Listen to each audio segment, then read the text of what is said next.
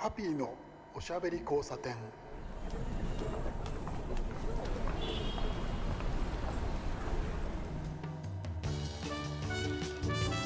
こんばんは。ハッピーこと飯塚敦です。今夜も聞いてくださってありがとうございます。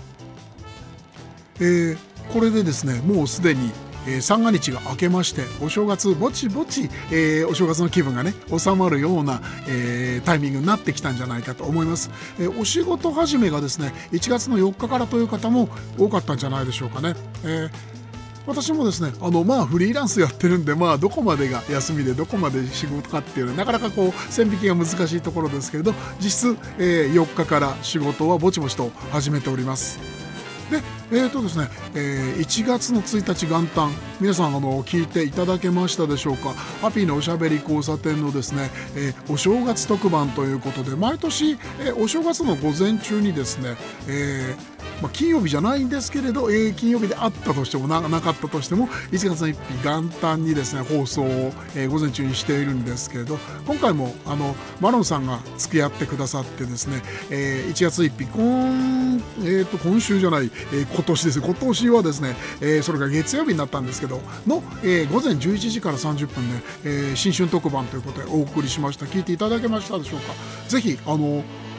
赤部の方をね聞いてほしいんですけどなのでですね、えー、金曜深夜のハッピーのおしゃべり交差点、えー、今晩、えー、1月5日の金曜日、えー、23時からですねこれがですね、えー、実質の、えー、今回お正月の、えー、第1弾一発目ということに、えー、なると思います。意外とねど何をおしゃべりしようか。お正月の話はマロンさんと先週しましたしどんな話をしようかななんてちょっと考えてたんですけれど、えー、2024年を、えー、どんなえー、そうですね番組にしていくかなんてことをねちょっと考えながらおしゃべりをしようと思っています。ハッピーのおしゃべり交差点。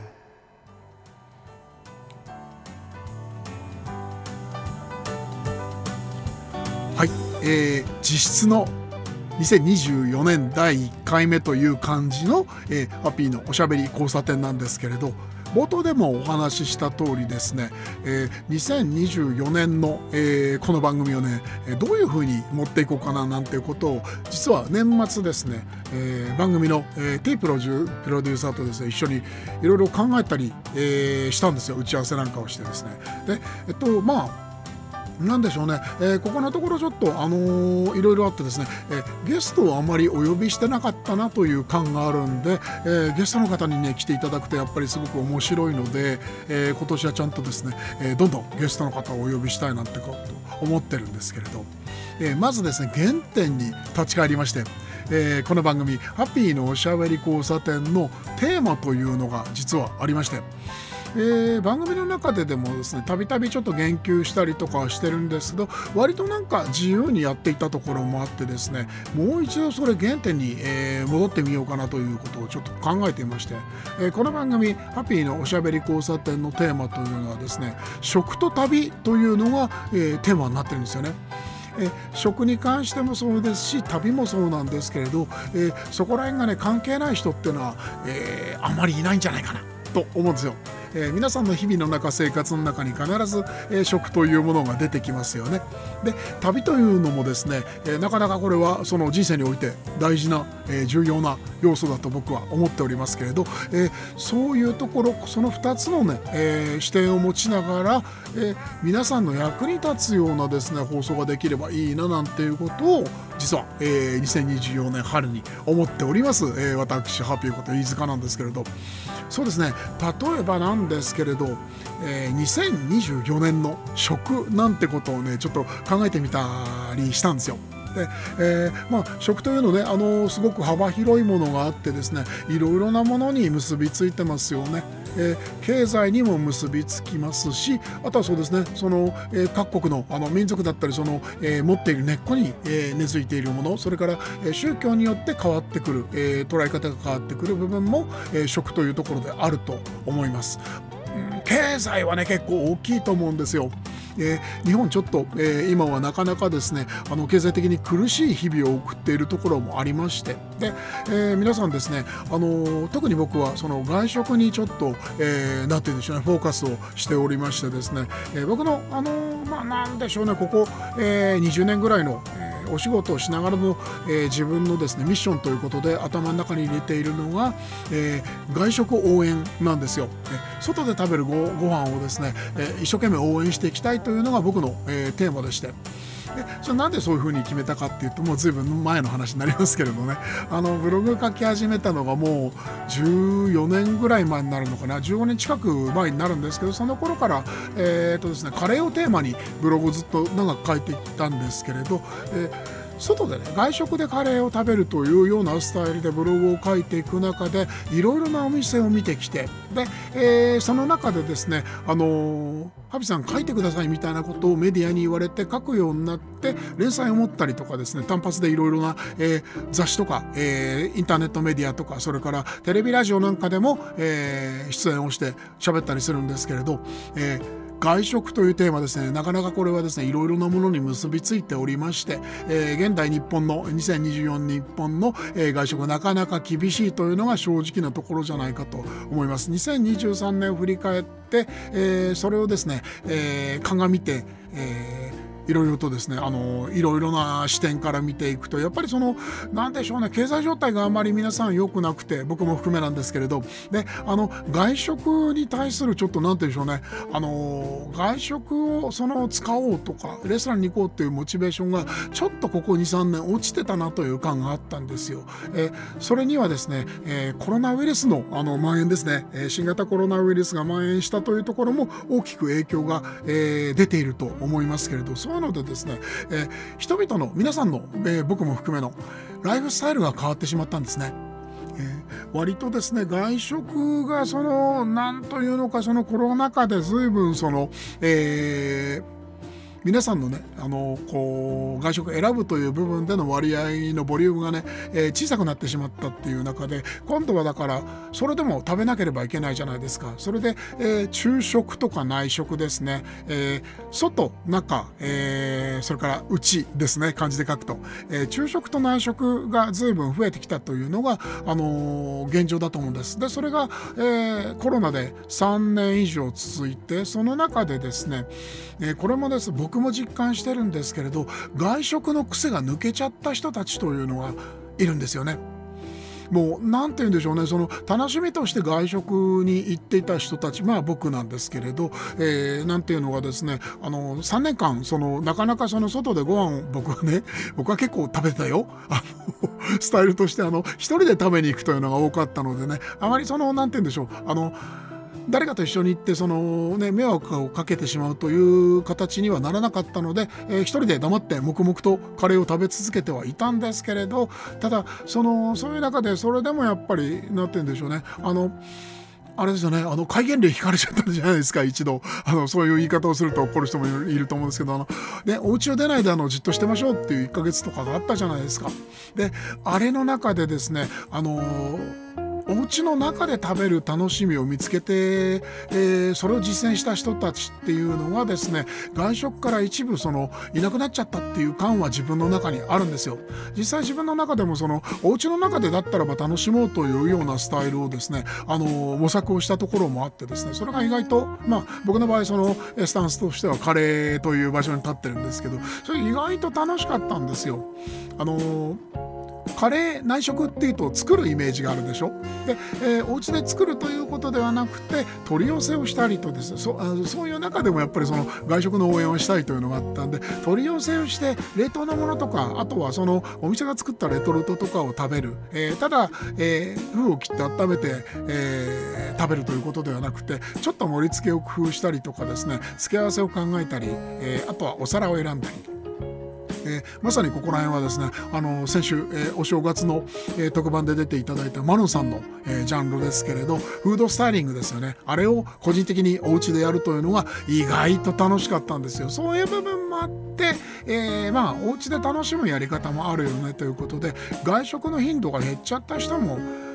いるんじゃないかなと思うんですよね。うん、そういう中で、え、2024年のね、えー、食のシーンがどう変わっていくかっていうのはこれはもうちょっとですねある程度の予想ができるっていうのもありますけれど、えー、やっぱりあの何て言うんでしょうねあの現実を見ていかなければいけないというふうに、えー、思っていますそういう立場に立っている僕なのでね。そうそんな感じでねカレー業界どうなるのかななんていうのをですね考えながら、えー、年末、えー、年始ですね行ったっていうのが、えー、池袋、えー、東京のね、えー、池袋にある、えー、池袋西,、えー、西部デパートですねでやっていたですねあのこのラジオにもあのゲストで出ていただいた松弘明さんが、えー、カレー細胞の松さんが主催をしているですねえー、っと、日本カレー、えー、なんだっけ？あ怒られるな。怒られるな。間違いない。にあのちゃんと調べてから言わなきゃいけないんですけれど。えっ、ー、とですねイベントをあの百貨店でやったんですよ、えー、西武デパートで。で、えー、それがですね非常にあの面白かった、えー、日本カレー図鑑だったかな、えー期間としてはね短かったんですよ。年末年始の、えー、っと1週間ぐらいのイメージだったかな。イメージとしては。それくらいだったと思うんですけれど。あのそれでねあのまあ年末と年始、えー、両方とも1日ずつ行ったんですけど人がとにかく来てるんですよね。で、えー、出ていたのは、えー、松さんがですねその、えー、というんでしょう積み重ね実績で、えー、いろいろと蓄積したものを全部ぶつけて地方から、えー、お呼びをしたお店、えー、有名店ですね。そういうところのチョイスがあったりとかあとは都内でもあのちょっと面白いことやってるお店なんていうのを、えー、あれですね招聘してそれであの、えー、レストランの皆さんにその作って、えー、もらってそれをお弁当で買って帰ったりその場で食べられたりというのもありました。あとはですね、えー、レトルトカレーをかなり幅広く、えー、しかもですねあまりスーパーマーケットとか、えー、普通の場所で流通してないようなものをですねかなり揃えて、えー、バラエティ豊かにやっていた。あとは、えー、地方のお店で冷凍をやってたりとかあとまあ都内のお店でもその冷凍をやっている、えー、特徴的なお店なんていうものの、えー、冷凍カレーを集めていたっていうのがあってですねかなりなんて言うんでしょうね多角的に、えー、多方面から、えー、カレーをなんて言うんでしょうね取り上げて、え、それをまとめたという、え、百貨店のイベントお祭り的なものをねやってらっしゃって非常に刺激的で面白かったです。僕も行ったんですけどねあの、そう行けば誰かに会えるみたいな感じがあってですね、えー大塚にあるカチャルバッチャルのね、あの田村シェフにお会いできたりとかですね、あとは、あのこの、えー、ラジオにも出てくれました、えー、カリーミマミさんですね、に、えー、お会いできたりとかですね、まあ、もちろんマスさんもいらっしゃったりとか、いろいろなですね、あの方にお会いすることができましたし、ああいうのちょっと嬉しいんですよね。えー、イベントがあって、えー、そこに行くとですね、待ち合わせするわけでなし、誰かが必ずいるみたいな、えー、ああいうのは面白いなと思ったんですけど、ね、そういうものを見たりとかするとですね、やっぱりちょっと2024年のカレーが見えてくるところあるかなって、まあ、これはちょっとあのなんて言うんでしょうね。ここで発表するってほどのそのなんて言うんでしょうね。先見予見ではないんであの割愛するんですけど、えー、そうだな、えー、デリー。デリーというお店があるじゃないですか、えー、東京湯島ですね、えー、御徒町のそばですね。に、えー、本店があってあとはそこにですねアトリエデリーというその近くに、えー、ラボ兼、えー、レストランみたいなところがあるんですね。デリーの。あとは銀座にもお店があります。その、えー、老舗の、えー、カレーレストラン。インドとパキスタンのスタイルでカレーを作ってるデリーというお店があります。そこのね田中社長というのが、えー、日々ブログを書いてらっしゃって僕そのブログはねほぼあの見落とさずにもうずっと読んでるんですよ。すごく面白いこと書いてあってあとは下に飛んだねえっ、ー、と何て言うんでしょうね意見とかそれからとビジョンがあったりするので。すごく勉強になるんですよね。それでね、えー、っと、いつだったかな、12月の29日、えー、2023年ですね、のブログで、2024年の課題は？というようなタイトルで、えー、田中社長が書いてらっしゃったのが、ちょっとね、面白かったんですよ。これ僕もここのところ、えー、思うところがあってですねいろんな方に会うとそういうお話をするところがあるんですけどあの物の時代と、えー、ことの時代っていうのがあるじゃないですか物とことですね。えー例えばなんですけど田中社長が書いてるのはその、えー、物優先の時代っていうのがあったよねっていうところがあって、えー、それはだからバブルの時期ですよね、うん、あの戦後からずっと続いてバブルのあたりまでは何、えー、て言うんでしょうね。消費というのがそのなん美徳とされていて、えー、どんどん新しいどんどんあの仕事してどんどん稼いで新しいものとかいいものをどんどん買おうぜとか、えー、食べに行こうぜとかそういう感じの流れずっとありましたよね。それはまあ物にフォーカスをしてている時代。その後にね、あのー、じゃあそうではなくってそのもうちょっとあのー、て言うんでしょうね。その、えー、体験ですよね、えー、までその含めて、えー、享受したいっていうところで事の時代と言われるような、えー、時代がですね、えー、ミレニアムですよね。2000年代に入って、えー、言われるようになりました。で2000年代に入ってっていうことですねもう2000年代は、えー、10年20年経ちました。でそれでじゃあ物の時代があって、えー、そうですね体験であったりとかその経験だったりに、えー、重きを置くことの時代、えー、その次何が来てるのかなってってちょっと思ったんですよ。田中社長はねあのレストランの経営者というそのスタンスでえお話をしてらっしゃるんでまずはそのものの時代はレストランであれば、えー、美味しさとか量っていう物質的なところ、えー、を、えー、価値としてレストランをやっていたという時代。で、えー、事の時代に、え、入ってバブルが終わって事の時代になって、え、その時に何が求められたかというとレストランではね、え、味以上にですねサービスだったりとか付加価値ですよね。レストランで食べるというその、え、体験全体っていうところを、え、価値としていたとというのが、えー、事の時代の、えー、レストランのスタイル。これ僕もすごくその共感できるところがあってただ美味しいものを食べるんじゃなくて自分が食べているものにその何て言うんでしょうねそのストーリーがあるわけでそのストーリーを知りたかったりとかっていう、えー、ところ。うんなんていうのはねちょっと面白いなというふうに思っていてそんな話をねいろんな人にしてたんですけど田中社長も同じことを言ってらっしゃってでその次に何が来るかという、えー、ポストコロナの時代に入ってったわけですよね。で、えっと、その中で出ていたのがですね意味というのが来たんですよ。えー、物が来てことが来て、えー、意味というのが来たわけで。でそれが何なのかっていうと、えー、ことにもねちょっと近いなと僕の中では思っていたんです。ことからスライドして意味という感じなのかなと思うんですけどやっぱりそのね、えー、レストラン体験っていう話もありますけどそのレストラン体験の中で、えー、出てきたものとか作ったシェフの、えバックボーンを知ったりとか、え食べているもののその、え例えばですけど食べ物ですからね体に効くという部分あると思うんですよね。効果だったり意味だったりたりとか、えー、あとは歴史だったりとかその背骨にあるものというものも、えー、一緒に食べる、えー、ですからレストランの立場に立ったらばそれを、え、一緒に、え、提供できるというものがこれから求められるんじゃないかというような意見でまあ全く本当におっしゃる通りでですね僕もだからその、え、繰り返しになっちゃいますけどものの時代っていうのがあってそれをその随分その楽しく過ごしてきた、えー、例えばだから30代前後だったかなそれがね。でその後にミレニアムの時代に入ってですねあの事の時代っていうことでそのワンパッケージで、え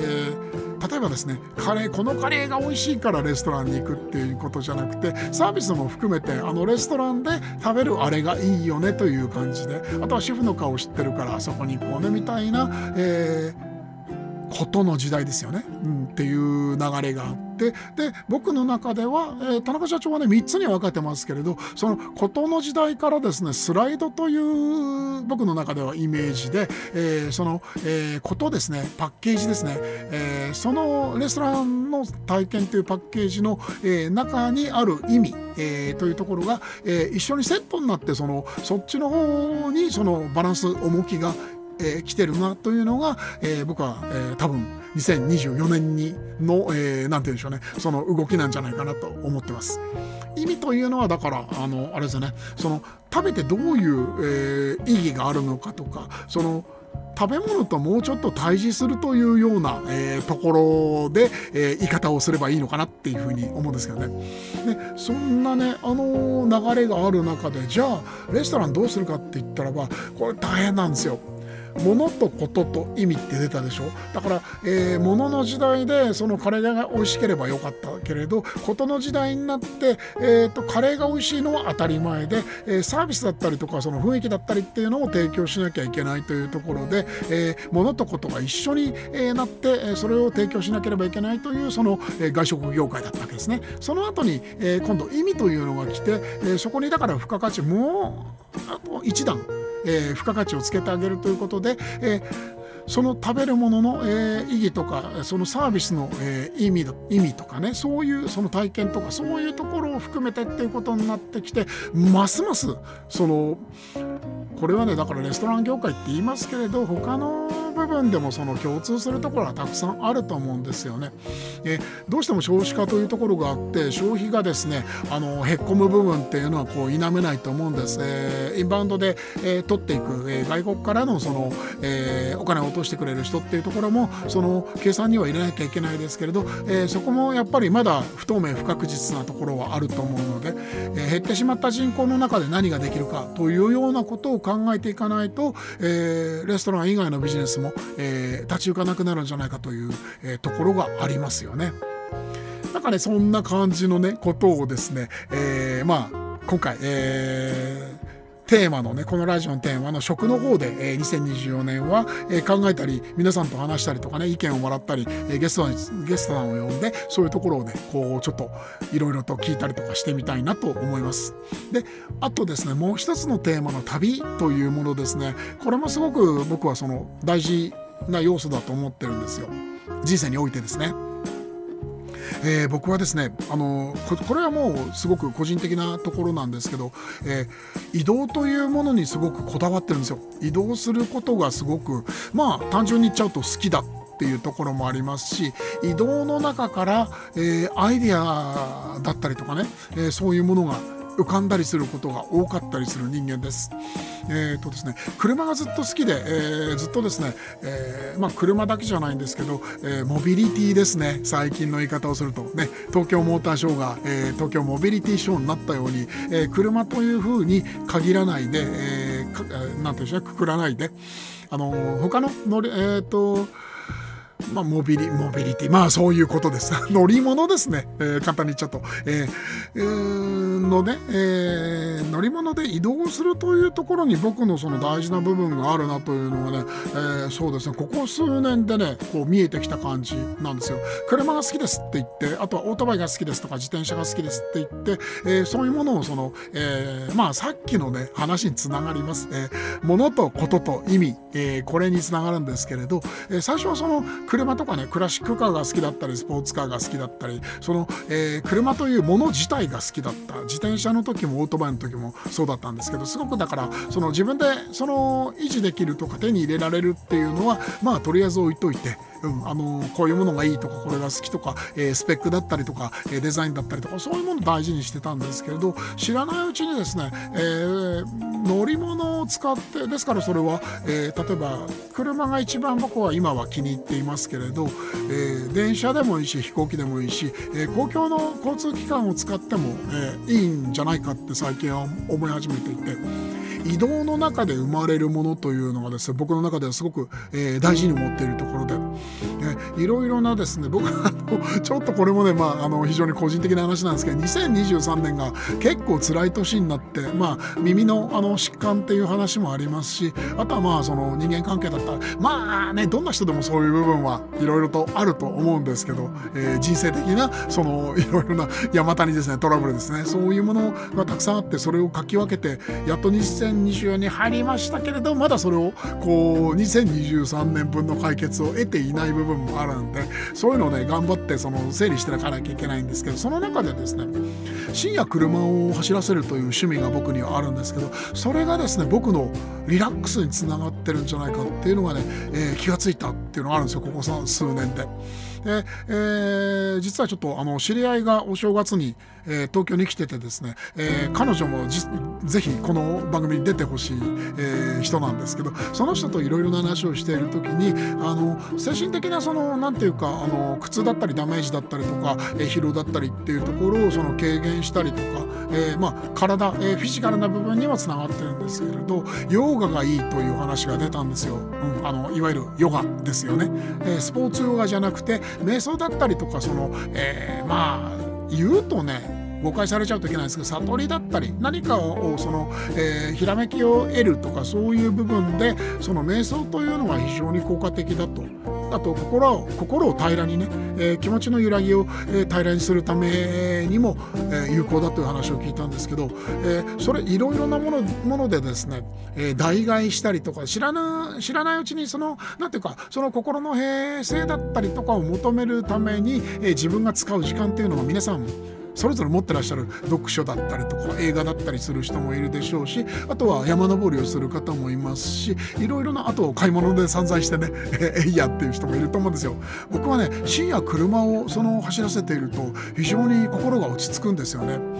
それが多分僕のその心のバランスを取るために大事なものなんじゃないかなってことを気がついたりしてですね、えー、その何でしょうねそれがねちょっとね旅というものにもちょっとつながってるんじゃないかなっていうのはその感じるところがありましてで、えー、車であのよく僕がブログをねよく読んでくださってる人はご存知かと思うんですけど車でよく山に入るんですよ。で、えー、それで何をするわけじゃなくてそこでその車を止めてちょっとコーヒー沸かしてぼーっとしたりとかそういう時間,、えー、時間が自分にとってはとても大事で、えー、それによってリセットがあったりとか、えアイデアが湧いたりとかっていうのがあります。えそれもやっぱり旅の一つだと思いまして、え旅で経験をして、え刺激をもらって、え何かを新しいものをつかむ生み出すなんていうのもあるんですけど逆に旅に行ってリラックスをして何もしないで、えー、その中でその、えー、ちょっとだからインナートリップ的な部分もあると思うんですけれど自分をその見つめ直したりとか、えー、心を穏やかに落ち着けたりとかっていう効果もあると思うんですよね。旅って本当にいろいろな要素がたくさんあってただただもうその物見遊山的に行ったりとか、えー、見たことがないものを見に行くっていうのも刺激になると思うんですけど逆にその、えー、刺激ではないその、えー、真逆背中合わせになってるものを求めるのも、えー、旅というものはあるんじゃないかっていうことを思ってるんですよ。えー、ですから、えー、先ほど話していた食の話と旅の話割とちょっとつながるとこあると思うんですよね。体験というところでそういう言葉でつなげられるかもしれません、えー、そういう中で何をつかむえー、むのかというところだと思うんですけれど、え、そう、え、このお正月にねそんなことを考えていまして、え、それをですねもう一度ちょっと、え、整理をしてで番組に生かしてですねそういう話を、え、皆さんと、えー共有をしたりゲストの方と話し合ったりとかして、えー、やっていきたいなと思う。その中にねあの本当に自分にとってもそうですし自分にとってはイコール皆さんにとってっていうところもあると思うんですけど何かせっかくいい年した大人がやっている、えー、番組ですから、えー、何か皆さんのその、えー、日々のなんていうか指針になるようなものとかねあのこうビジネスにつながるような、えー、アイデアとかそういうものがね出てきたらばすごくいい番組になるんじゃないかなと。ちょっとどうしてもその雑談的になるところが、えー、ありましたんでそれをね今年はね改めて見ようと思ってんです。まあどうなるかわからないけれどね、えー、でもねそんな、えー、まああれですね念頭のこうなんというか 意思表明というかですね、えー、そんな気分でちょっと今日は喋ってるんですけれどちょっとねあのまあそんな感じでですねちょっとプライベートな話をすると、えー、年末からちょっと本当にねあの大変なことがあまりにも多くて。年齢的なところもあるかもしれませんし運的なところもあると思うんですけど、えー、ちょっと苦労をした年末年始になっちゃってその苦労をねもう少しその解消するために頑張らなきゃいけないというのがね、えー、2024年頭のね私私飯塚淳、えー、ハッピーなんですよ。えー、まあそういうものもありながらラジオでもそういうところを反映させつつ、えー、皆さんといろいろなお話を共有したいです。ハッピーのおしゃべり交差点。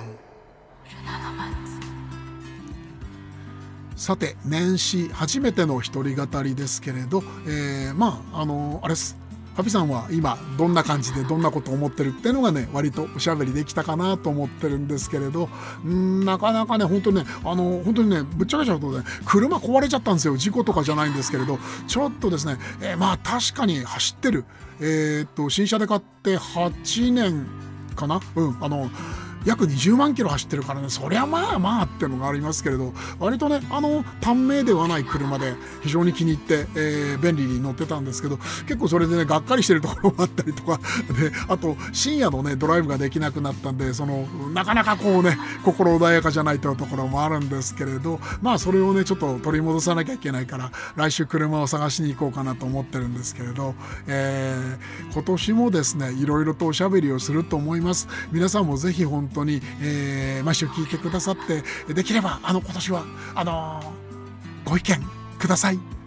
お手紙ください、えー、ツイッターのあのえっとメンションでいいですよ。さてさて、えー、今日も11時半そろそろ近いですね。皆さんそろそろお休みになる時間かと思います。お相手はハピーこと飯塚敦でした。おやすみなさい。